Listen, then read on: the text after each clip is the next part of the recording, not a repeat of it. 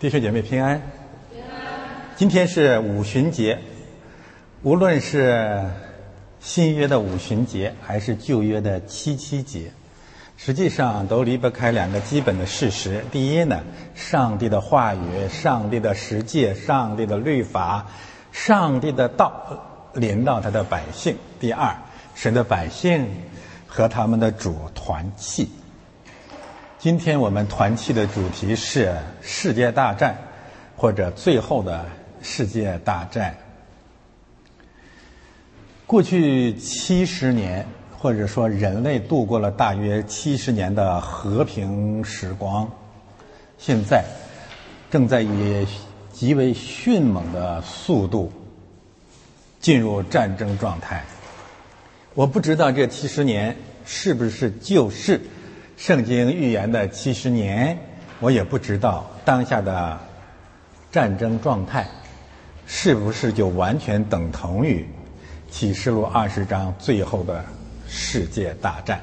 但是有两点是清楚的：第一呢，这是中国的战争，当下世界进入了战争状态，归根结底是以中国为邪恶轴心所发起的。在某种意义上，甚至就是因为一个河南人，所以这是中国的战争。第二，这场战争是针对基督教世界的，战线前所未有的壁垒分明。在过去七十年、过去五百年，甚至一千五百年左右的时光里面呢，基督教。实际上沦为了躺平宗。最近国内有一个词叫“躺平”。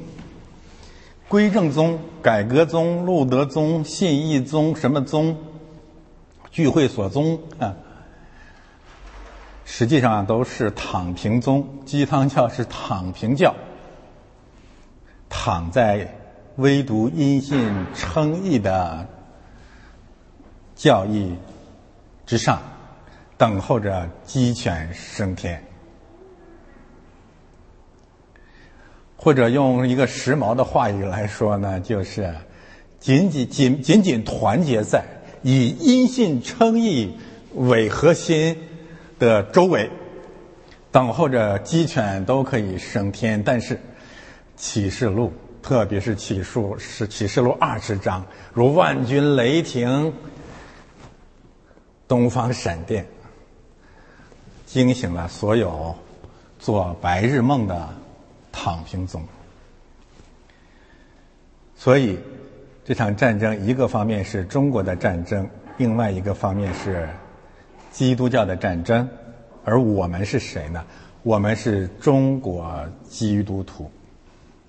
所以，第三，这是我们的战争，我们不得不必须去面对。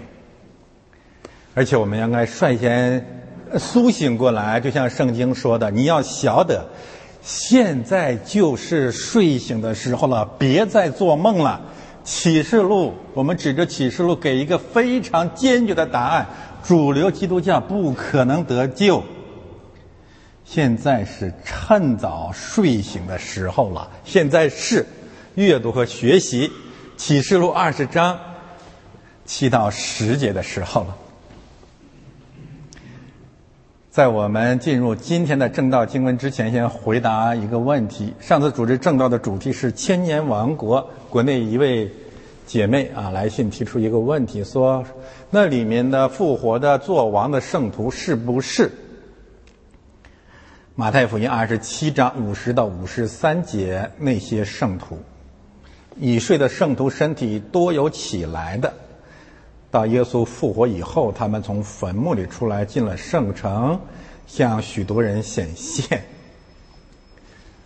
呃，我的答案很简单，不是，啊，不是的。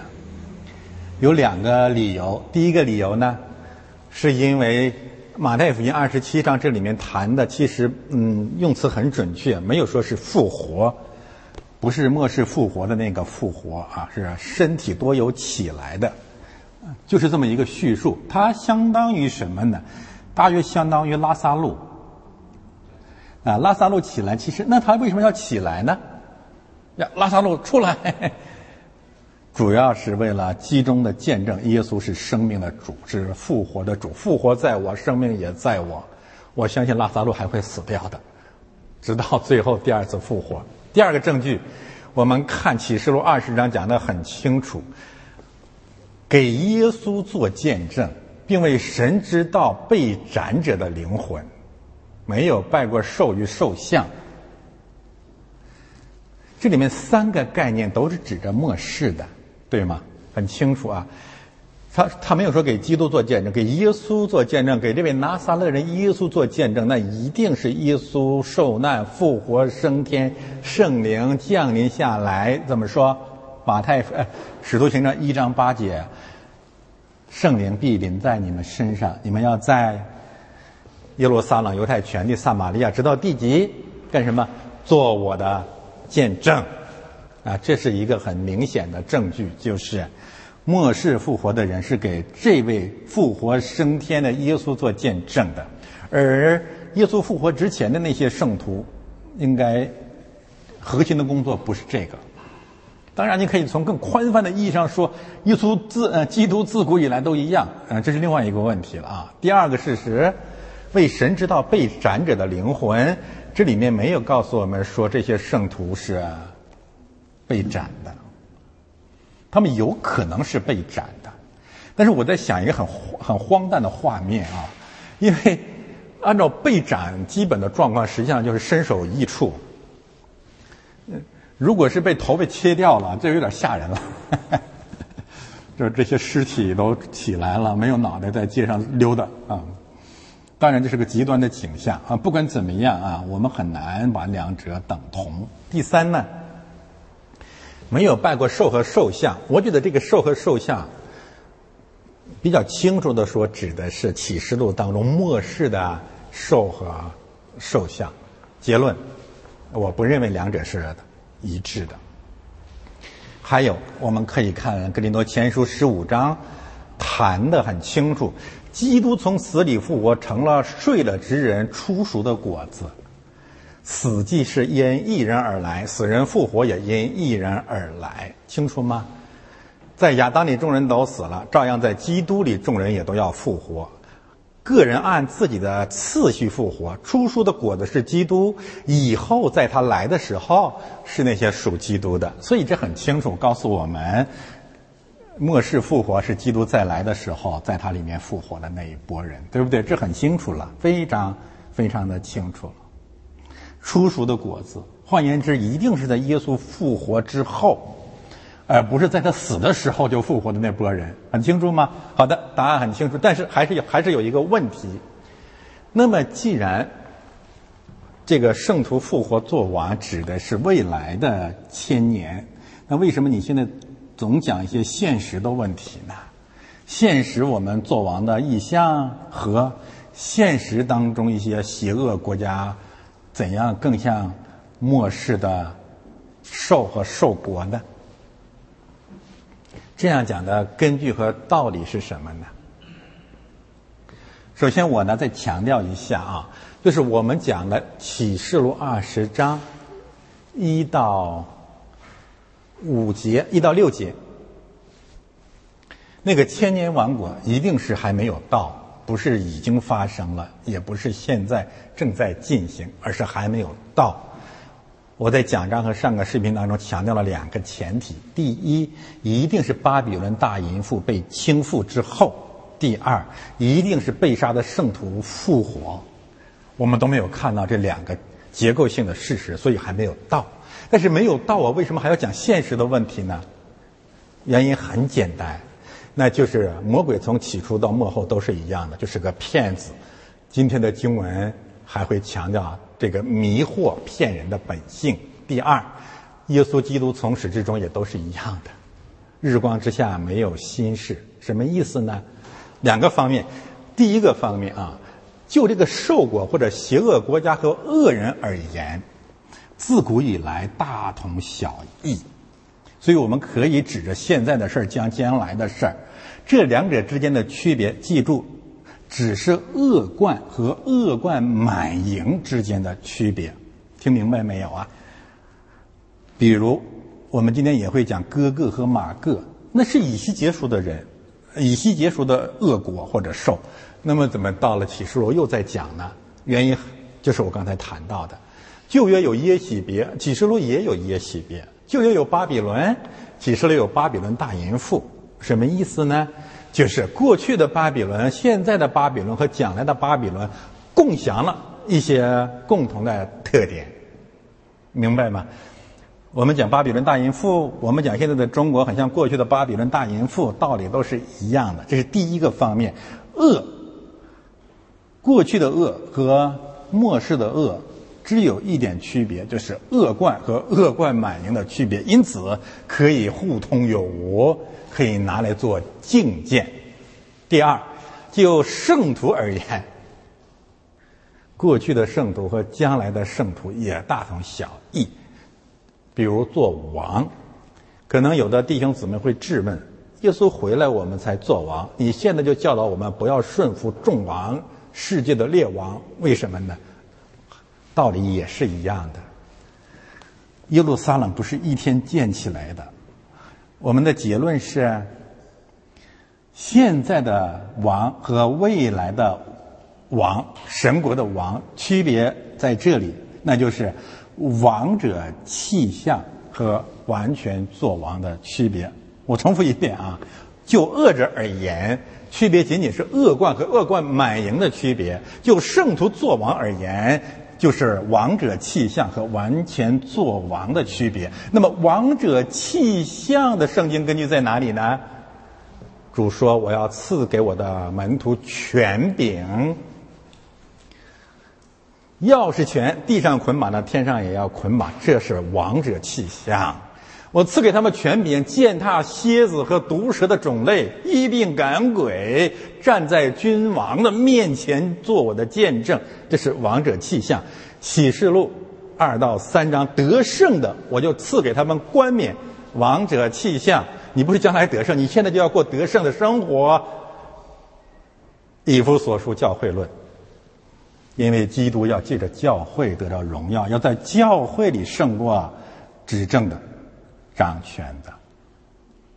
真理是统一的。那么还有一个问题，《启示录》一到六章的千年王国和《启示录》二十章啊，一到六节的千年王国到《启示录》二十章的七到十节。撒旦的终局和幕后的世界大战有什么逻辑关系呢？我讲两个重要的问题啊。第一，我还是再一次强调一下啊，《启示录》二十章，《启示录》倒数第三章，整卷圣经倒数第三章极其重要，完全可以和《创世纪》第三章同等重要，在真理和教义的重构规正上。非常非常的重要。启示录二十章三大事件：教会作王、魔鬼终局、人类结局。实际上可以归正主流基督教的三大偏离：第一，非正；第二，泛爱；第三，微信。启示录二十章一到六节，千年王国彻底粉碎了反政治、非政治的鸡汤教的主流教义。你反政治，你非政治，这六节经文谈的都是政治，政治中的政治。你要顺服世上的王，这里是圣徒做王，只做到一千年。你要把一切都交给神，这里把审判的权柄全部交给了做王的圣徒。圣徒说：“我不要，我都交给你。”所以我们说，第一个教义的纠偏就是启示录第二十章的第一个主题：千年王国废弃了非政治、反政治的邪教。第二，今天的正道经文七到十节。废弃了泛爱主义的假冒伪善，你要爱仇敌，神为他们预备了火湖。你要为逼迫你的祷告，你要打左脸给右脸，这里降下天火，彻底的毁灭了他们。他们是谁？列国的人民。泛爱主义在这里被彻底打脸。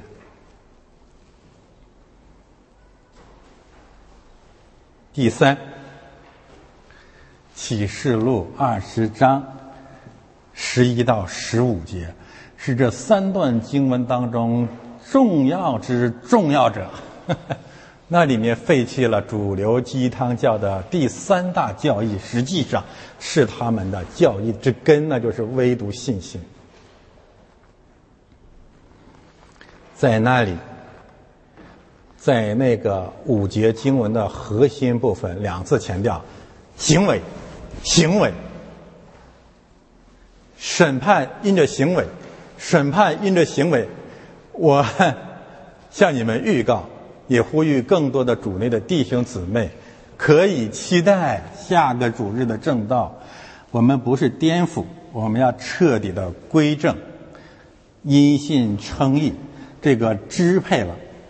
基督教至少五百年的第一教义和所谓的核心教义，而且今天我们靠主有能力把那个最难解释的问题说清楚。换言之，一个方面，我们有更充分的圣经根据归正因信称义；第二，我们有更浅显的道理，彻底讲清楚信心和行为的关系。可以期待，这是这三段信息的第一个逻辑关系。第二，就启示录二十章一到六节和七到十节的逻辑关系而言，前者强调的是基督教的千年王国，那么后者看到的是。魔鬼煽动普天下列王发起了对基督教王国的猛烈的进攻，在某种意义上，这是什么战争？这是夺回王权的战争。这是真正的修昔底德陷阱。但是背后有神至高的旨意。现在我们看启示录二十章七到十节，四节经文。举重若重，重中之重。我们还是先谈语境和结构。语境三十八、三十九节以及结束，特别重要的信息。啊，时间关系我们不去读了。其实值得你反复的读，特别是其中关于哥哥和马哥的信息。第二呢，就是《创世纪》一到十一章也可以视为这四节经文的旧约背景。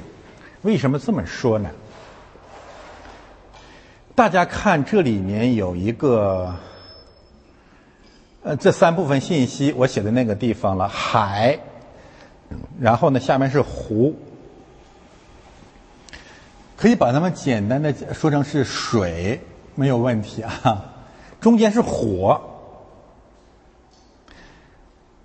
那么海和湖可以指撒旦的势力，或者埋葬撒旦的所在。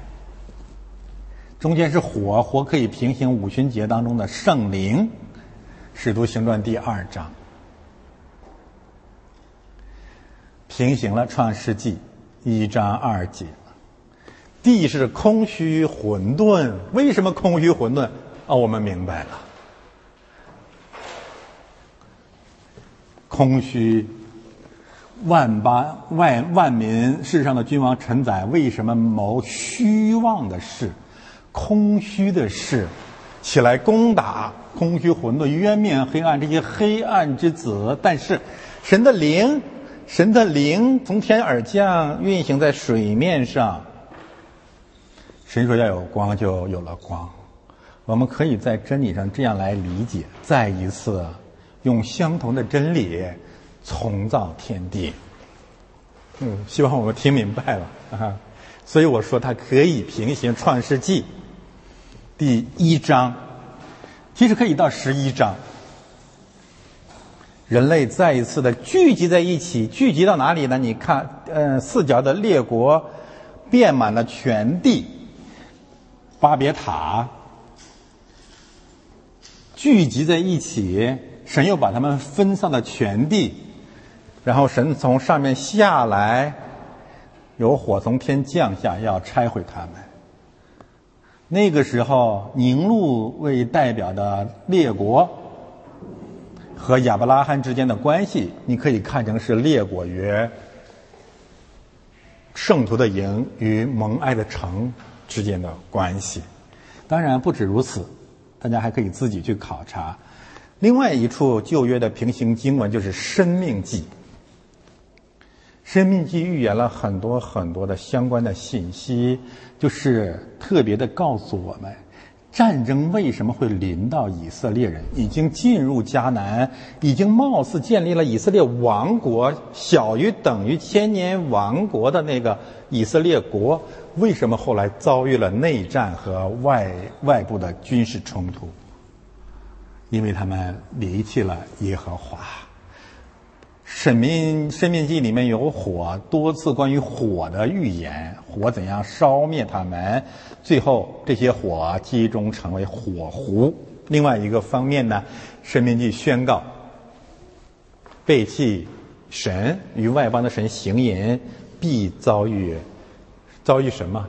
《生命记》二十八章，从地的四角，从极远的地方，从极北之地来的联军。进攻以色列，所以启示录这里面并没有讲什么新事，还是生命记的基本真理。这四节经文的结构，我刚才基本上跟大家解释完了啊，七到八节，撒旦煽动列国起来，起来干什么呢？第九节，教会。围绕着教会进行征战，神捍卫教、保卫教会，消灭了他们。我们也看到了什么呢？看到了这是一场争夺女人的战争。基督的心腹，教会再一次成为这个交叉结构的中心，宇宙的中心。而且，如果我们把海和湖看成两道门，中间就是教会必能胜过阴间的门。第三部分再一次回到魔鬼，大家可以看第一部分和和第三部分相相互呼应的概念，迷惑，迷惑什么意思啊？然后你还要记得启示录二十章一到六节还有一个迷惑，迷惑列国的什么意思？千年里面，千年之前他们他是骗子，千年之后他是骗子，直到永远他都是骗子，所以我们可以。用现在的事讲过去的事，讲评讲将来的事，道理就在这个地方了。第二个平行的信息，那边是撒旦，这边是魔鬼，这是那恶者两个不同的名字，侧重点不同，前后呼应。兽和假先知，兽和上文的列国可以平行，对吗？兽兽国。哥哥和马哥可以和假先知平行，这是他们的领袖。哥哥和马哥可以是人的名字啊，也可以是国家的名字啊，但是在很久很久以前，这不做区分的。嗯，呃，然后是火狐和海沙，这都是前后呼应的，这很清楚。最后呢，我提醒大家看他们，这里面有六个他们，三段经文，每段经文有两个他们，他们是很真实的存在。所以我再一次强调一下，不要被极端灵恩派甚至唐牧师的那那唐牧唐同荣牧师那些讲法给迷惑了，就是撒旦仅仅是灵气。空中的空气当中看不见摸不着的，不是的。我们有几个理由讲明啊。撒旦是现实当中真实的存在。第一，主耶稣指着彼得说：“撒旦退我后面去吧，你不要再跑偏了。”那个时候，彼得就是撒旦的化身。主耶稣还讲过一句话，说：“你们当中有一个人是魔鬼。”你不能说他是空气，你你当犹大是空气呢？你当我是空气看不见我呀？第二，即使魔鬼是空气，但是圣经上还有一个概念叫什么？魔鬼的儿子，他儿子是人呐。文士和法利赛人是众善的仇敌啊，不是？这个约翰福音八章四十四节，你文士和法利赛人主怎么说？你们的父魔鬼。你怎么可以说它是空气呢？啊，你可以嘲笑那个灵恩派的人，认为那个龙的图腾就是魔鬼，哈哈哈，太可笑，太幼稚了。但是魔鬼就是空气，你还不如他呢，你更幼稚。使徒行传十三章，保罗说：“魔鬼的儿子，众善的仇敌，指的是谁呀？假先知巴耶稣。虚化魔鬼及其存在。”是基督教沦为躺平松的恶行之一。第三个理由就在这个地方了，他们是真实的存在。这个他们你要爱吗？就有火从天降下，烧灭了他们。基督教啊，你为什么比上帝的爱心更大呢？因为你们也可能是。魔鬼的儿子，众善的仇敌。现在我们来看第一部分信息。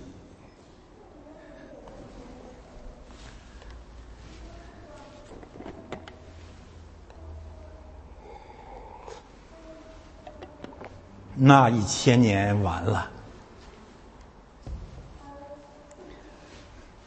读到这里可以。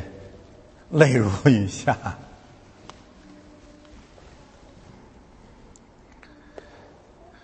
蜜月也好，岁月静好也好，美好的日子也好，基督教世界、基督教文明也好，加拿大也好，有一天会结束，甚至是突然之间就完蛋了，就完了。就像当年珍珠港美军正在舰板上正常的度周末，突然袭击就到了。正像二零一九年、二零二零年，多少的鸡汤教们正在岁月静好呢？突然中国病毒扑向整个人类，两年时间一切都变了。每次我要走到街上，其实心里真是在流泪，心里在流泪。人类已经我都不认识了。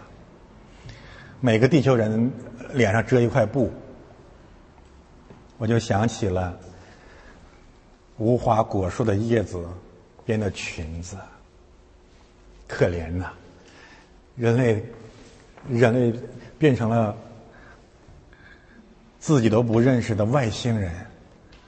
都像从火星上下来的，每个人脸上、嘴上、鼻子上有一块方形的遮羞布。人对人是狼，彼此防范着，对方就是一个病毒的携带者。这一千年完了，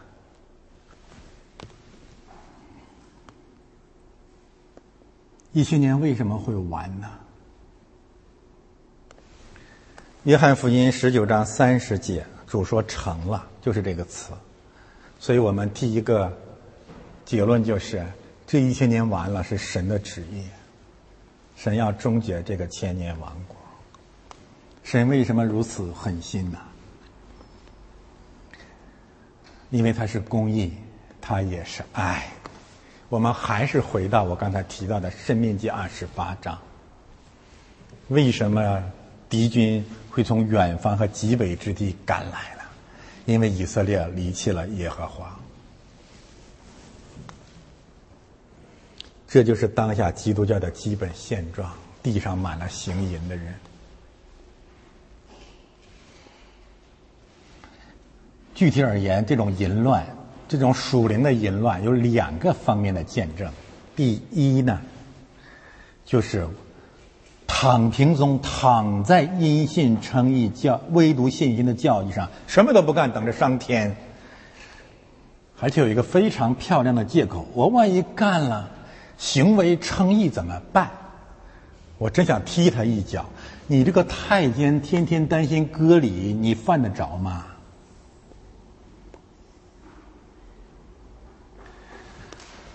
马太福音二十一章，不结马太福音二十一章交叉结构，前面是果子的问题，后面是果子的问题，不结果子的就丢到火湖里烧掉了。以色列不结果子了。无花果树被咒诅了。第一个原因，基督教变成了躺平宗、平躺宗还是躺平宗？第二，不仅什么都不干，专干淫乱的事儿。列王记上十一章，所罗门为代表，就是和外邦的神淫行淫。这个在当下太清楚了。欧盟怎样跟中国淫乱？美国怎样跟中国淫乱？澳洲和加拿大怎样跟中国淫乱？日甚一日。所以，所罗门结局就是国家的分裂，接下来是内战、外敌风起，直到巴比伦亡亡国。亚述先亡北以色列，巴比伦亡了。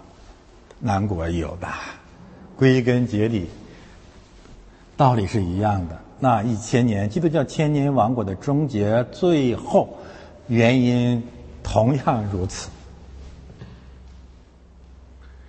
神要终结这个基督教败坏的时代，怎样终结呢？把撒旦放出来吧。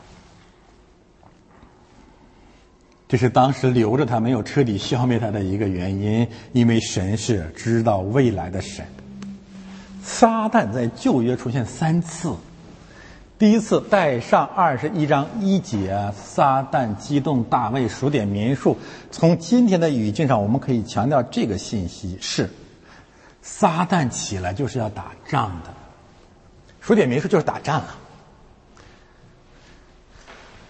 这这是什么意思啊？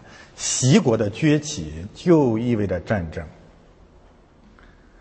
多么真实的事实啊！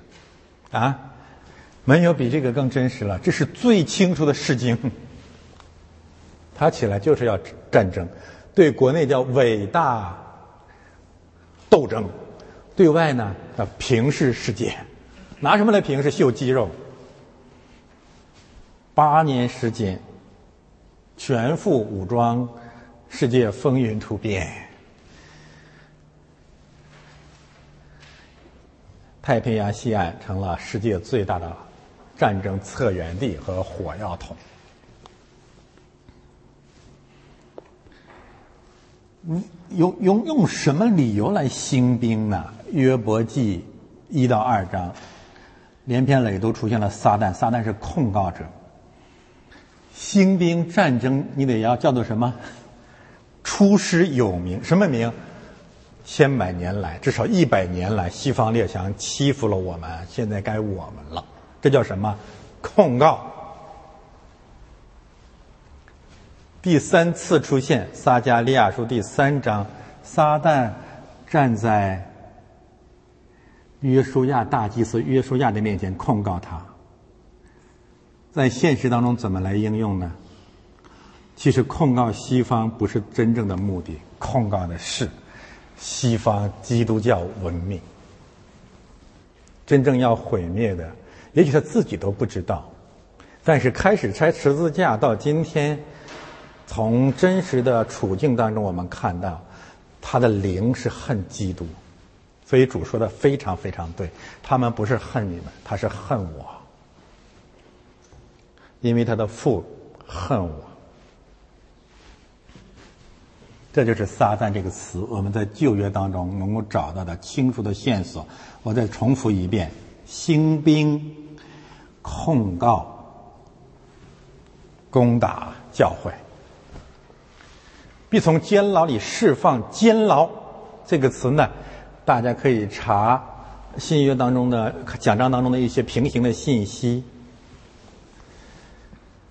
主耶稣呢，在马太福音二十五章谈到了监牢的问题，还记得吗？就是监牢，我的最小的弟兄在监牢里，你来看他。约翰，施洗约翰被放在了监牢里，魔鬼也被关进了监牢。神是公义的，但是最后有一段时间他会被释放出来。也许说这个国家一百年或者一段时间里被。被捆捆锁了，但有一天睡龙已觉醒。我们亚洲是高昂的头，啊，起来了。原因我们今天才知道，神把它释放出来的，这就是中国崛起的秘密。习近平和中国的崛起是一个神迹，在这个意义上是的，不然你是很难理解的。这是对西方基督教文明败坏的一个惩罚。但是好消息是，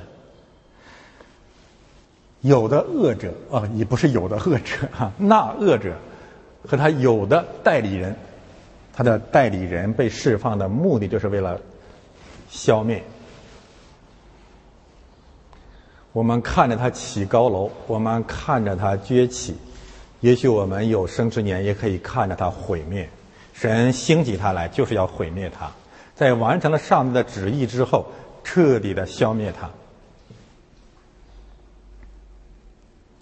正如罗马书九章十七节说的：“我把法老兴起来，特要在他身上彰显我的荣耀。”用旧约的话来讲，就叫埃及人都知道我是神。去读以赛亚书十三、十四章，耶利米书五十到五十二章，路加福音一章四十六、五十五、五十五节，神教有权柄的侍卫叫卑贱的升高，其中特别谈到了巴比伦的兴亡和撒旦的兴衰，一脉相承。他出来干什么呢？这个国家强盛了，崛起了，厉害了。他要出来骗人，他要出来勾引全世界，要迷惑人。迷惑这个词，我建议大家把他在启示录录当中所有出现的地方全找出来，就在这里了啊！我不去解释了。他有一套意识形态，突然间四个自信出来了。你们都得听我的，这是宇宙真理。以前是知道羞耻的，只是自卫；现在开始进攻，就是我们这个主义，我们这个意识形态，我们这一套更对，更有效。所以他要出来欺骗。合了主耶稣那句话，他起初就是说说谎的。我想，川普可能后来才完全明白啊，就是你跟一个骗子千万不要谈合作、谈契约。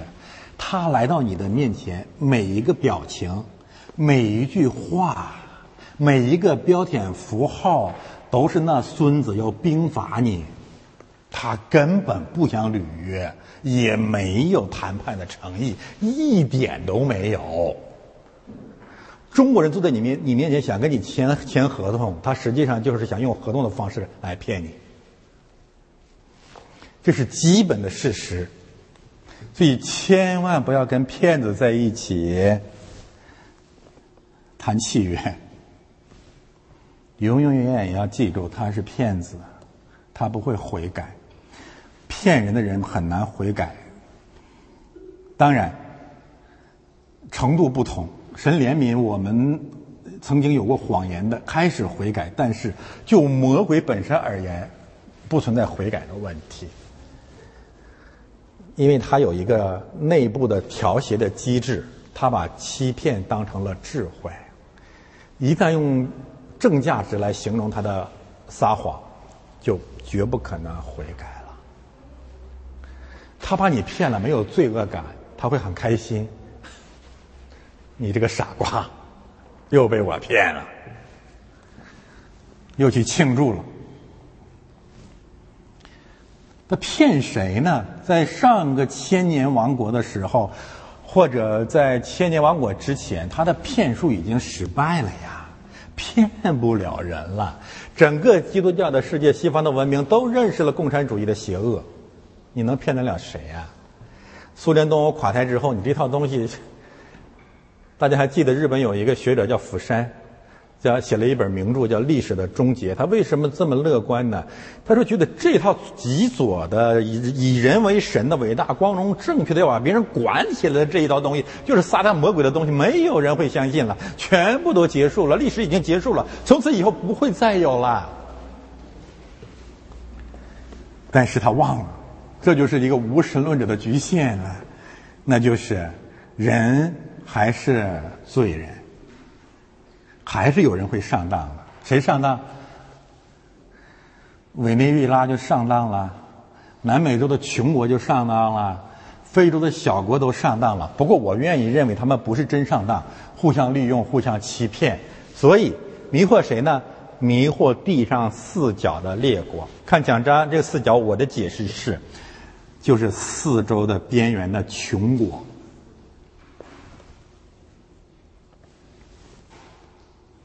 他们上当了，他们为什么会上当呢？撒旦迷惑人，从始至终就是那三板斧，对吗？这非常非常的呃逻辑紧密。好多食物撒币给你，要不要跟我一伙啊？要。悦人的眼目。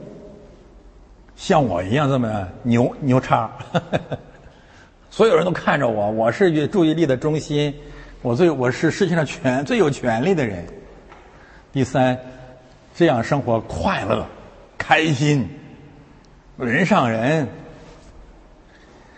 傻子才不听呢，我们就是傻子。所以，列国降服，万国来朝，这就形成了。天下列国紧密的团结在西国为中心的邪教周围的现实，没有什么新鲜事啊，全部拿下，利用人性。所以后来我们看到火从天上降下来，我我甚至听见了上帝的再一次的后悔忧伤或者一声叹息。为什么火？为什么最后终结列国的这场战争一定是从天上降火下来呢？因为人或者人性没有办法胜过西国的迷惑，胜不过，因为这是人性，人性不能胜过人性。五千年证明了这一点，中国五千年就是人性对人性的胜利，或者说人性总体上的失败，人性的反复的复制。那么今天也是一样。他充分的利用了人性，人性再一次得胜，魔鬼永远掌权，除非从上面来的力量才能够终结人性作王的历史。但是这里面特别提到了列国的代表哥哥和马各，这个讲起来话长了，在人类在这个教会历史上有不同的解释了。有的把它指向了啊，埃塞俄比亚和北方的安提阿，就是基督教兴起那一带啊。有的把它指向了苏联、俄罗斯、伊朗，嗯，还有的把它指向了北方的蛮族。就是征服败坏罗马帝国的那些势力，还有草原帝国，诸如此类吧。莫中莫中一世。我想我们今天说的简单一点啊，其其实就是末世具有哥哥和马国、马格在以西结书三十八、三十九章相同特点的帝国。当然，到今天为止，他们更像中国跟俄罗斯，很像，很多细节很像。从资源上考察呢，也可以连接上。我们继续继续追问吧，因为这是一个，这是目前是个奥秘。但是结论是很清楚的，他们一定是地上真实存在的国家。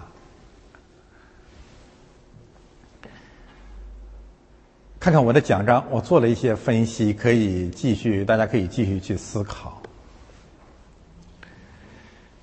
这两国应该是列国的领袖了。呃，和合本的这样翻译容易导致导致一种误导，就是列国就是哥哥和马各，这个 两个国家不能称为列国啊，就是这个词是强加上去的，原文没有的啊，原文就是地上四角的列国啊，有顿号也好，还连着就是哥哥和马哥，那么逻辑的关系是什么呢？大家自己去思想吧。或者说，这列国都有哥哥和马哥的特点，或者哥哥和马哥是列国平行的另外两个强国，都可以。弥合了他们的目的是什么呢？打仗，一点好事都不干，在人间专门兴起的就是战争，聚集征战。哈米基多顿字根概念很激进。无数次的世界大战，也许这是最后一次世界大战了。我们为什么说这是世最后的一次世界大战？除了圣经经文本身到了启示录这个地方，我们可以这样得出结论。第二呢，根据当下人类掌握的核武、热核武器的现状，这只能是最后的战争。所以我想说。末日的结局离我们真的很近很近很近，比你想象的还近，也许就在下一秒钟。所以主说他来像贼一样，我们要做好预备。但是他们最后最后这场征战和以前的英法战争，甚至鸦片战争、中日战争都不一样。最后一场战争是壁垒最清楚的战争，他们攻击的是基督教，而且。是，所有的人类联合起来攻打基督教的文明，他们的人数众多，多如海沙。所以主才说：“你们这小群不要怕。”起初，整个犹太社会，以色列人都已经败坏了，但到了末世的时候呢，还存在圣徒的营和蒙爱的城，还有人在坚持。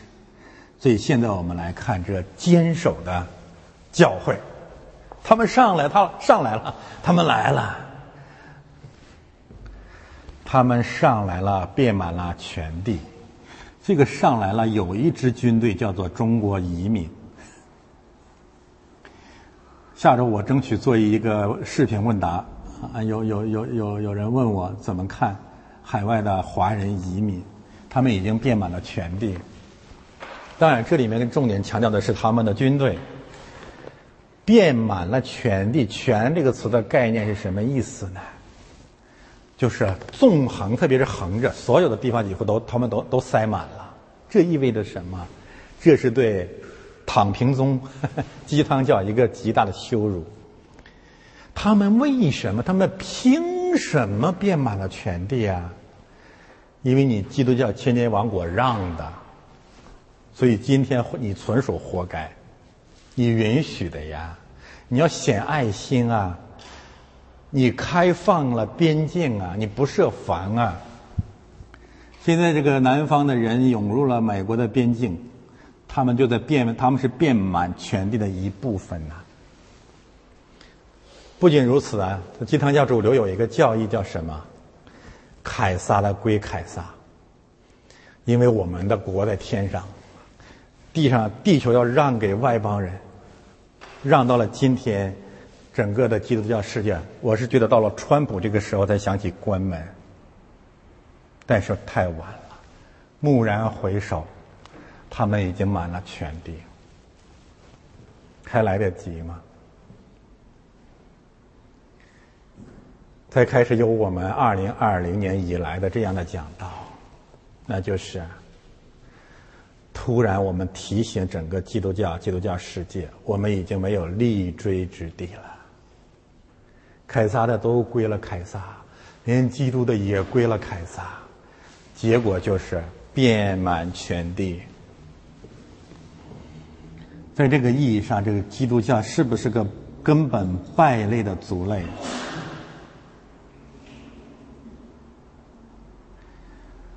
启示录多少次强调要治理这地，要治理这地，但是主回来的时候说：“你们把这地都交给了撒旦，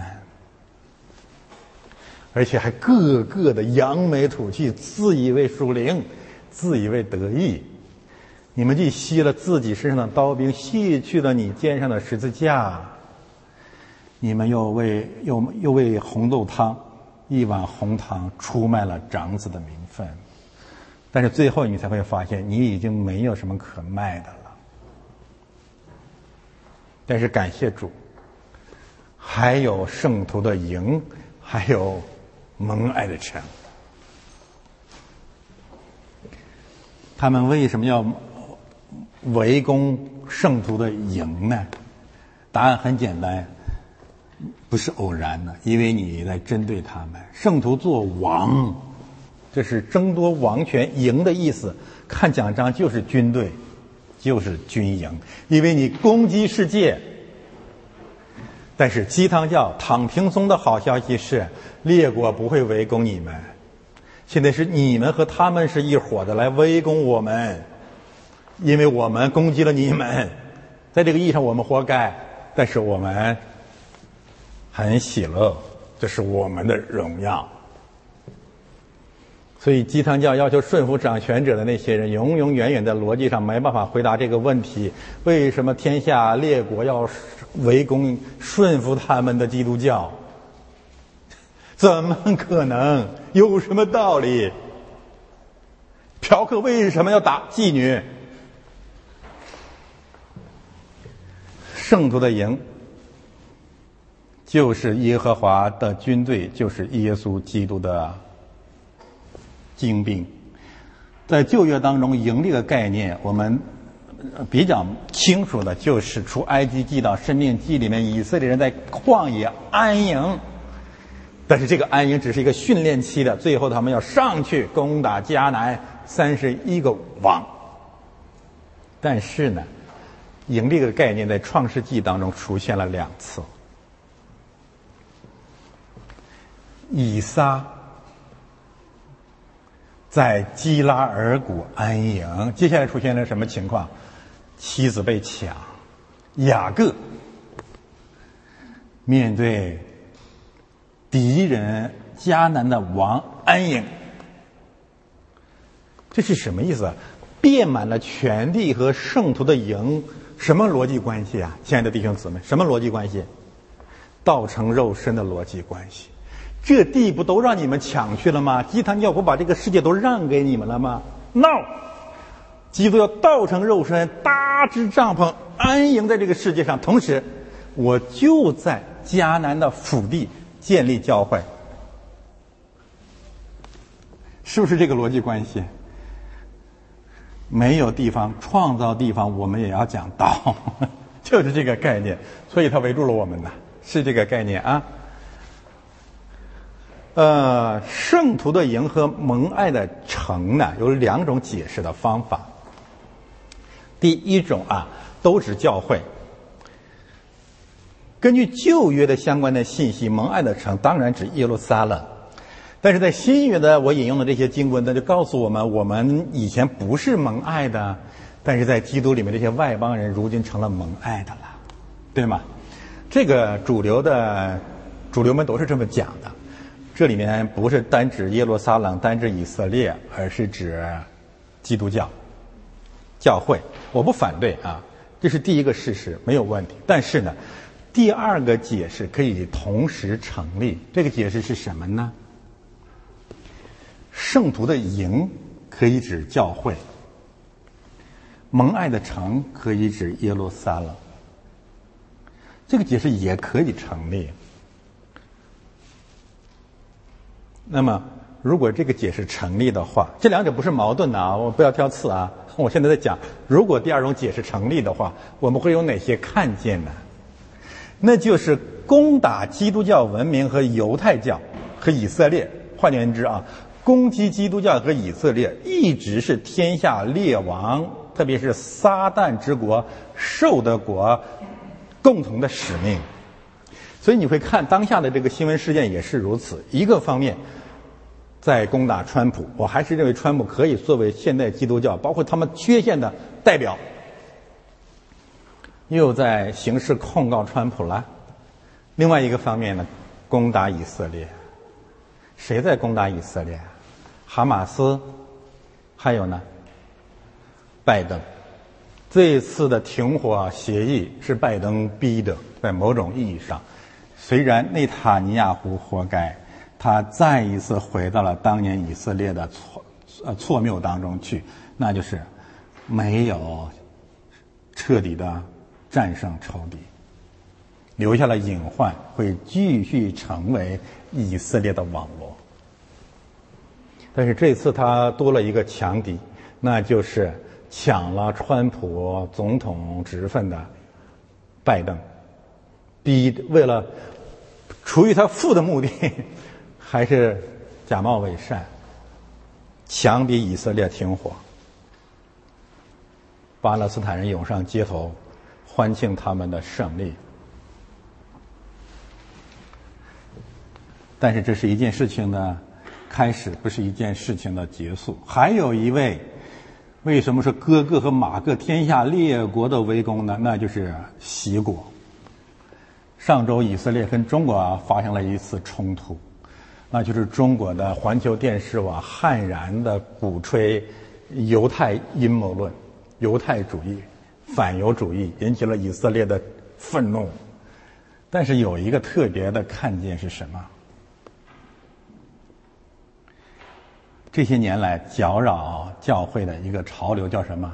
犹太共济会阴谋论，今天大白天下，贩卖这些。教义的人，这些阴谋论的人，他们如果不是拜登民主党的拥趸，就是跟习共，就是习共的走狗。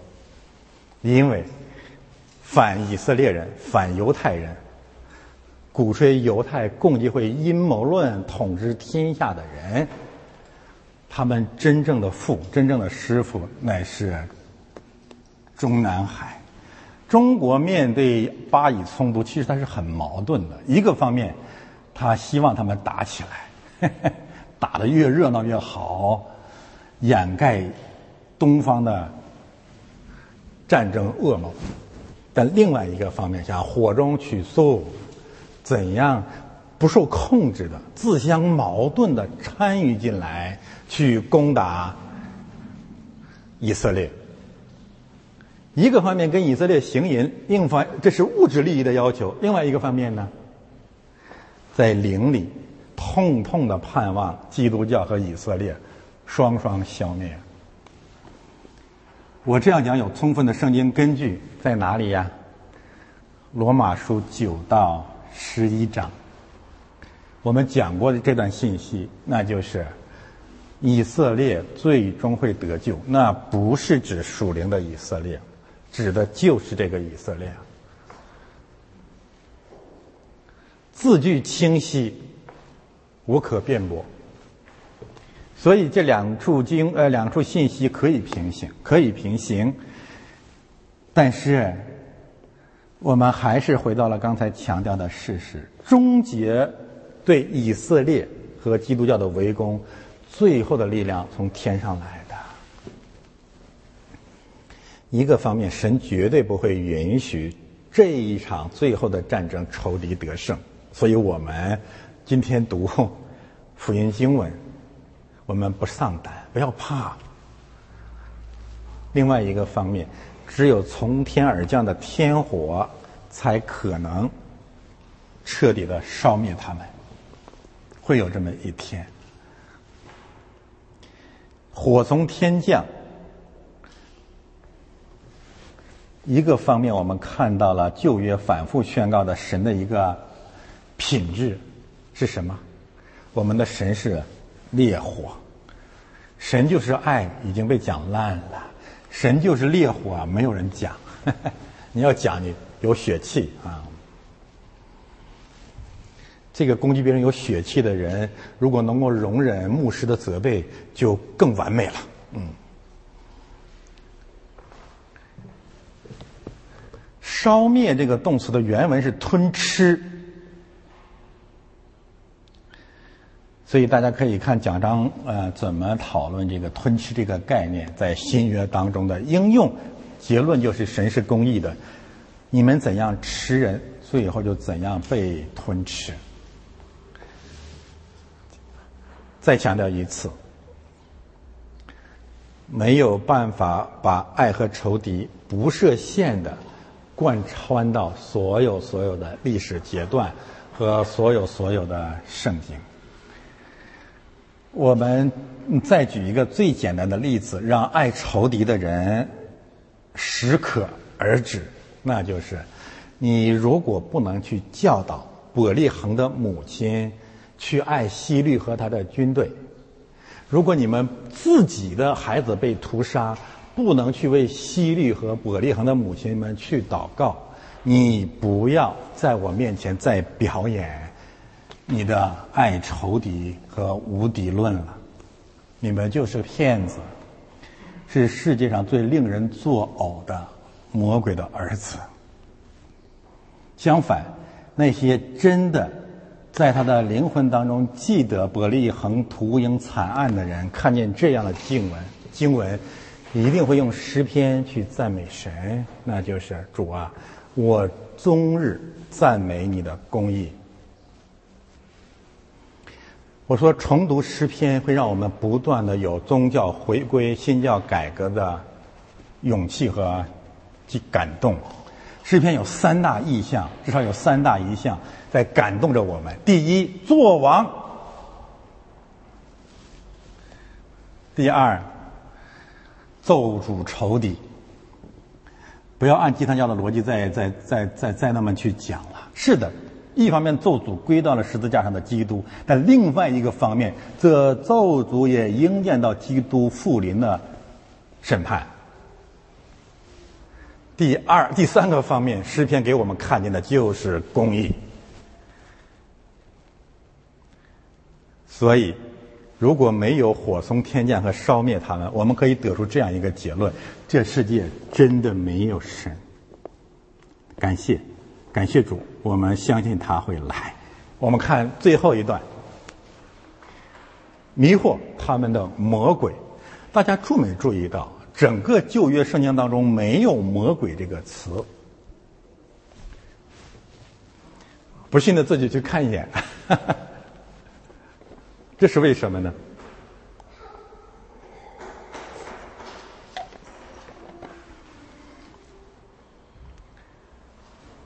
我想这不是完全没有原因的哈。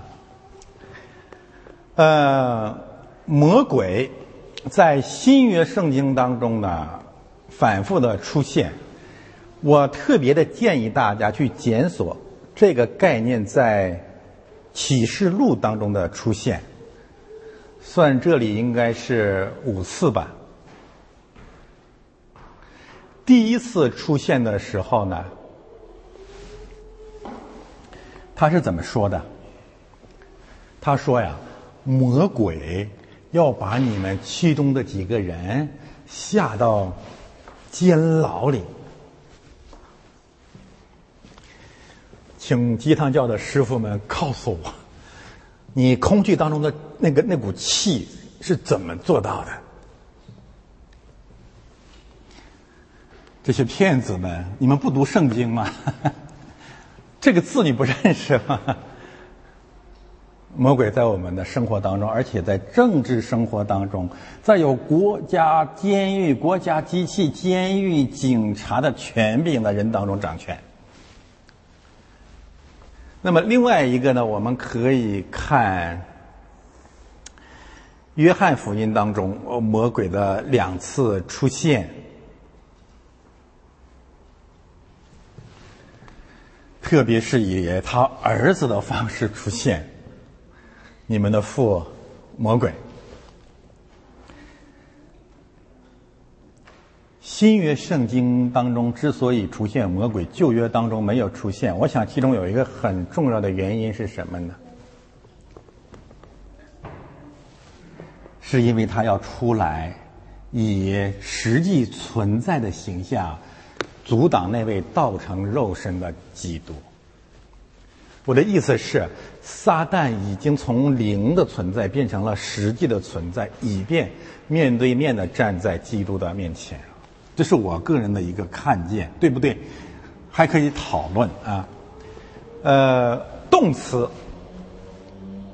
魔鬼这个动词呢，在圣经当中只出现一次。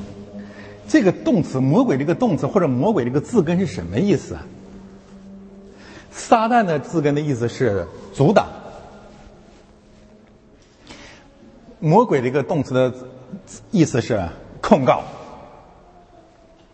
或者说，撒旦现在在基督的时代要用控告的方式阻挡基督，而控告，我们讲过，大家记住这个事实：这个控告如果它是有效的，一定是国家行为，明白吗？一定是政治行为，一定是司法举动，你一定要记住这一点啊。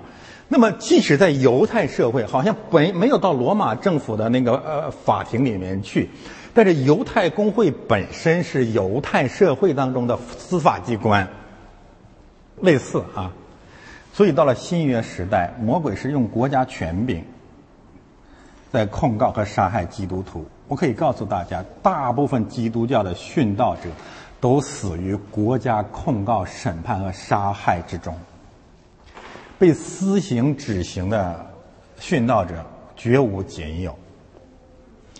可能你会说，义和团杀了多少传教士？我要告诉你，他背后有一个恶魔叫慈禧。我们现在来看魔鬼的结局，被扔在硫磺的火湖里。生命记当中的火，四到十八章去看啊，有多少次谈到了火？原因最后都成了火湖了。在旧约当中，还有一片火湖、火炉，但以理书第三章，那几位圣徒被投到火里，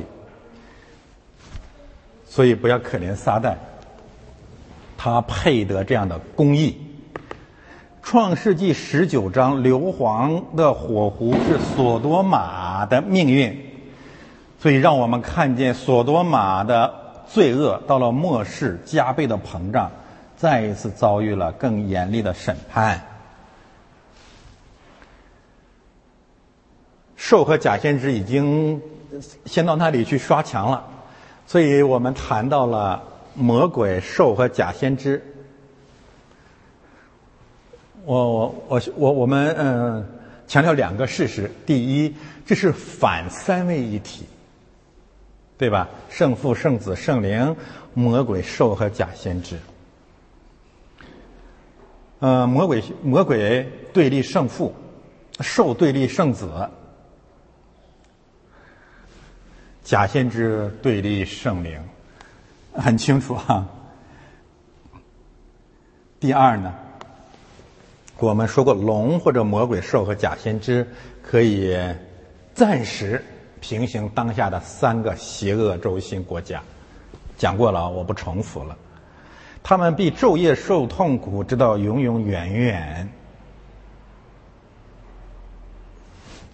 痛苦，并且是永远。火湖或者地狱，永远的痛苦。这两大事实呢，一直是鸡汤教刻意回避的，因为这个事实和他们的泛爱主义。针锋相对，就是上帝呀！你为什么这么残忍？我们怎么来回答呢？你让他日日夜夜、永永远远在火里面烧着，这怎，这也太过分了，太残忍了。我们怎么回答这些问题呢？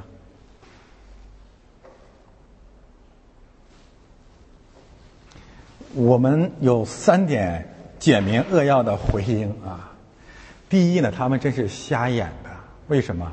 因为此时此刻那些兽假先知和魔鬼正在过吞吃圣徒，所以你会发现这个鸡汤教，你不知道他屁股坐在哪边啊。他总是坐在两者中间，显示自己最有爱心。可是当魔鬼兽假先知、龙兽和假先知围攻圣徒的营、攻打蒙爱的城的时候，他不会出来的。他他不仅不会出来，他怎么说？你要顺服掌权者呀，你要为逼迫你的祷告啊，你要把一切都交给神呐。你怎么可以论断他们呢？啊！但是，一旦有天火临到了，他们就出来了。有圣灵的宝剑临到了，他们就出来了，来来扮演扮演圣徒了，扮演最有最有爱心的人了。所以这些人呢，我我我我我说一句有血气的话，好吧？这些人最配去地狱最热的那个地方，给他们留着呢。嗯，他们比仇敌还要坏，他们是仇敌当中的仇敌。其实我们这些日子经历的，就是这样一一群人。你要是责备兽和假先知，首先不干的是这些人，但是他们瞎眼，他们看不见。我们如果再不举起圣灵的宝剑，我们就被他们吞吃了。所以，第一，他们是瞎眼的，看不见这个语境；第二。如果啊，我我我我我问过一个墓道友，哎，公知吧，说上帝为什么要设立地狱呢？我说我给你三天时间，你想象你是上帝好吧？然后你过三天以后你跟我交流。我我很我很喜欢这个朋友，但是他现在还没有信。三年以后他回来跟我说，是要有地狱。我说你怎么想明白的呀？他说我想了两件事啊。第一啊，如果没有地狱，如果一死百了，如果不是永永远远受痛苦，那些人得有多坏呀？没有地就等于做坏事没有后果。第二，他说如果没有地狱，人间就会变成地狱。弟兄姊妹，记住我们今天说的这话啊！如果上帝不为恶人预留地狱，人间就是地狱。恶人会加倍的犯罪。如果没有永永远远的痛苦，他们就会永永远远的犯罪，临死之前还要加倍的犯罪。他们恨我们，他们恨圣经，当然他们更恨基督，因为全世界最让他们恨的话就是这句话。痛苦，直到永永远远。这是我们回答他们的第二个。第三个就是我回答那位兄弟的。我是说，你不一定要把这个逻辑运用到别的那些我死之后一了一死百了的那些人身上去，你放到你自己身上去。就是如果我，如果我们自己，如果没有火湖，如果没有地狱，亲爱的弟兄姊妹。我们就是那恶人，你知道吗？所以神设立了地狱，是为了防止我下地狱。说到这里，真是特别特别的感动。他是真的爱我们。如果没有地狱，我就是地狱，我是别人的地狱，我也会下地狱，我会一直在地狱当中，我会最后会进入地狱。恐惧战惊。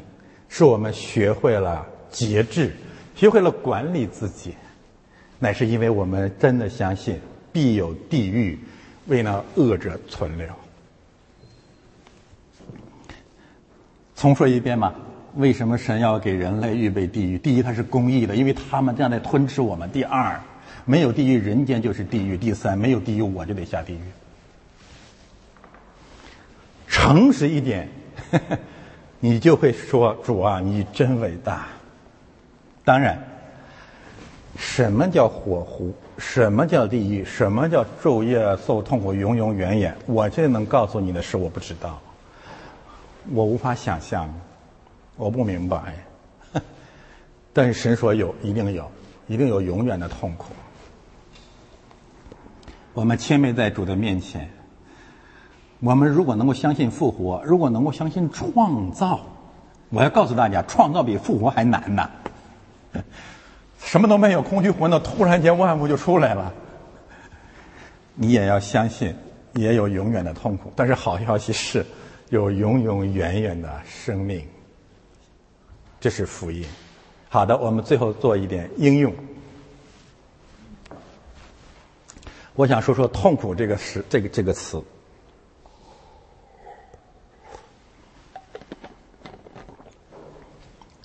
地狱和火湖呢是真实存在的，永永远远的痛苦呢，我们可以用外邦人的话来讲叫长痛。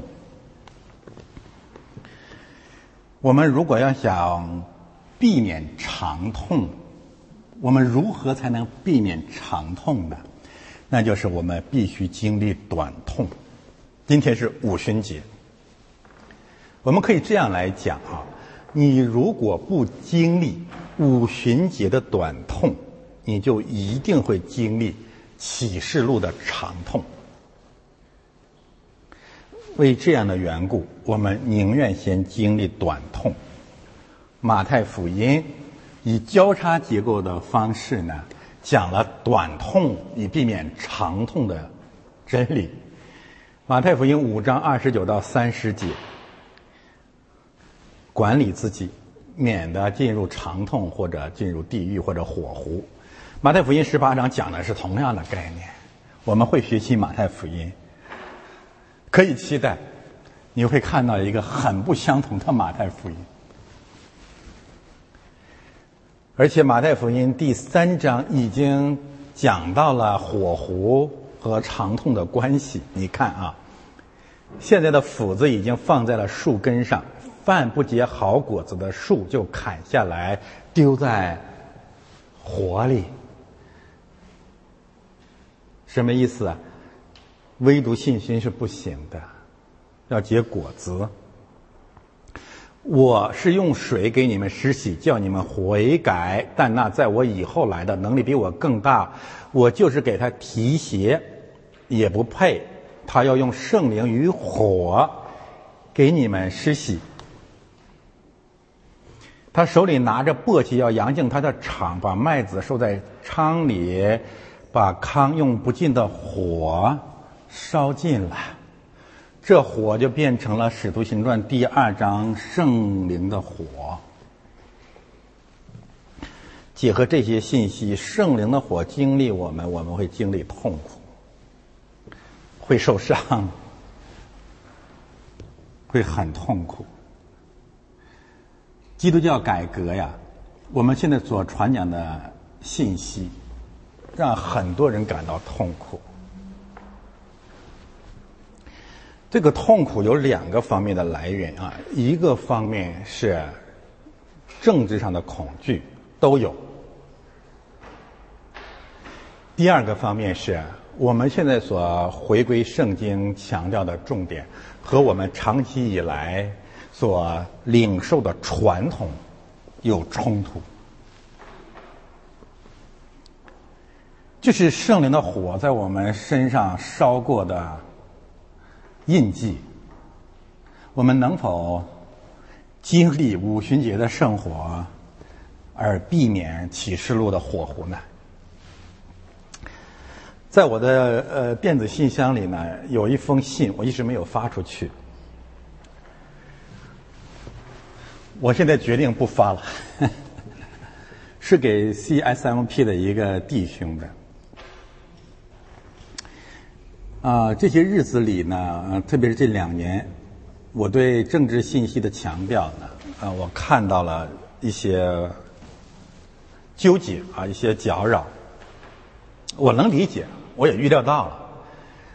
你们要相信，我已经呃忍耐了好几年了，才这么讲的。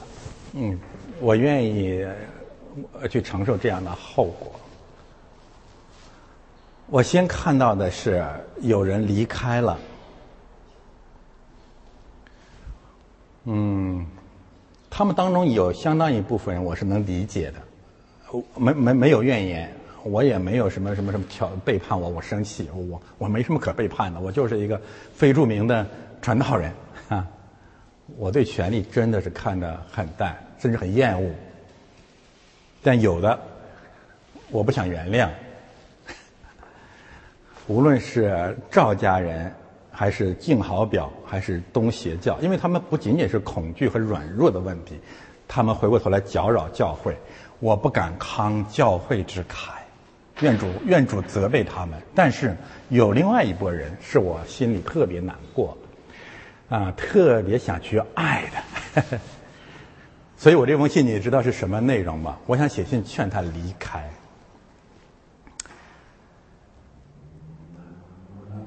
他爱我，他也爱教会，我相信他也是很爱主的。但是他真的很害怕，他有家庭的重担，也有事业的重担。我不忍心看见他难过，他纠结，他有压力。与其有一天被迫的离开，还不如我建议他离开。我也有的时候我也在责备我自己，我自己的弟兄姊妹，我自己的亲人，我会不会把他们带到如此冒险的？境地呢？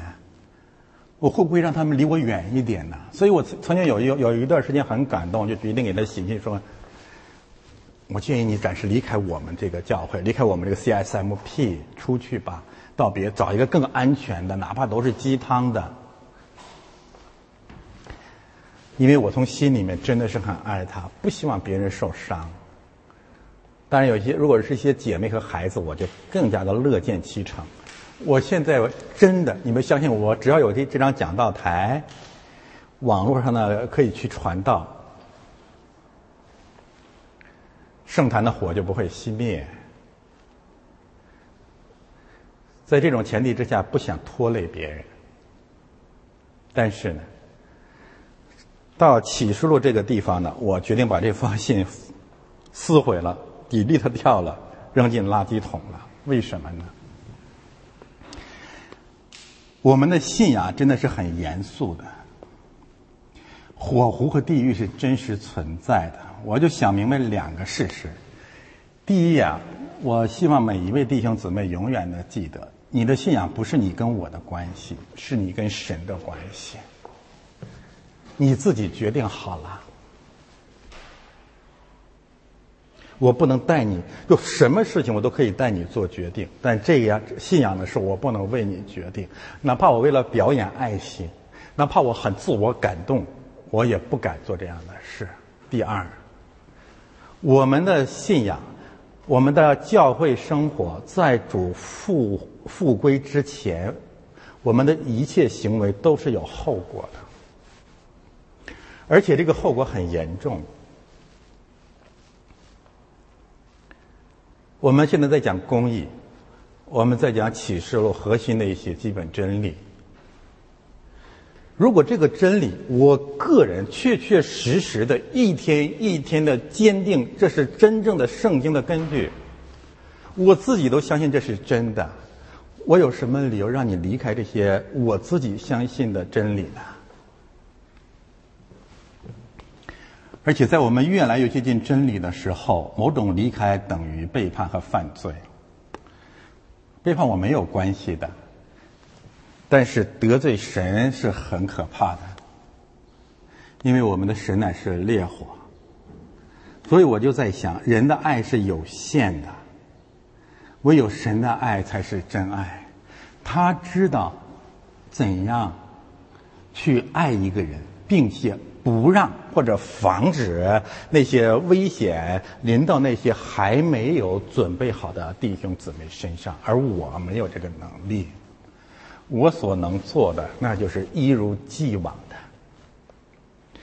传讲我所领受的真理。人如何听，如何反应，我也只能去交给神，这要交给神。但是呢，我指着基督，恳请那个弟兄。他今他会听到，和其他的弟兄姊妹相信，我如此讲道，如此侍奉，绝不是为了政治。启示录开了我的眼界，重建了，正在重建我对基督全部的信仰。我是充满感恩，每一天都活在真理所带来的自由和喜乐之中，更有大大的平安。我们只是这样祈祷，愿从启示录而来的真理使每个人都得自由。要从真理里面来，愿从真理里面来的平安，大大的安慰每一个弟兄姊妹。我们一起来祷告。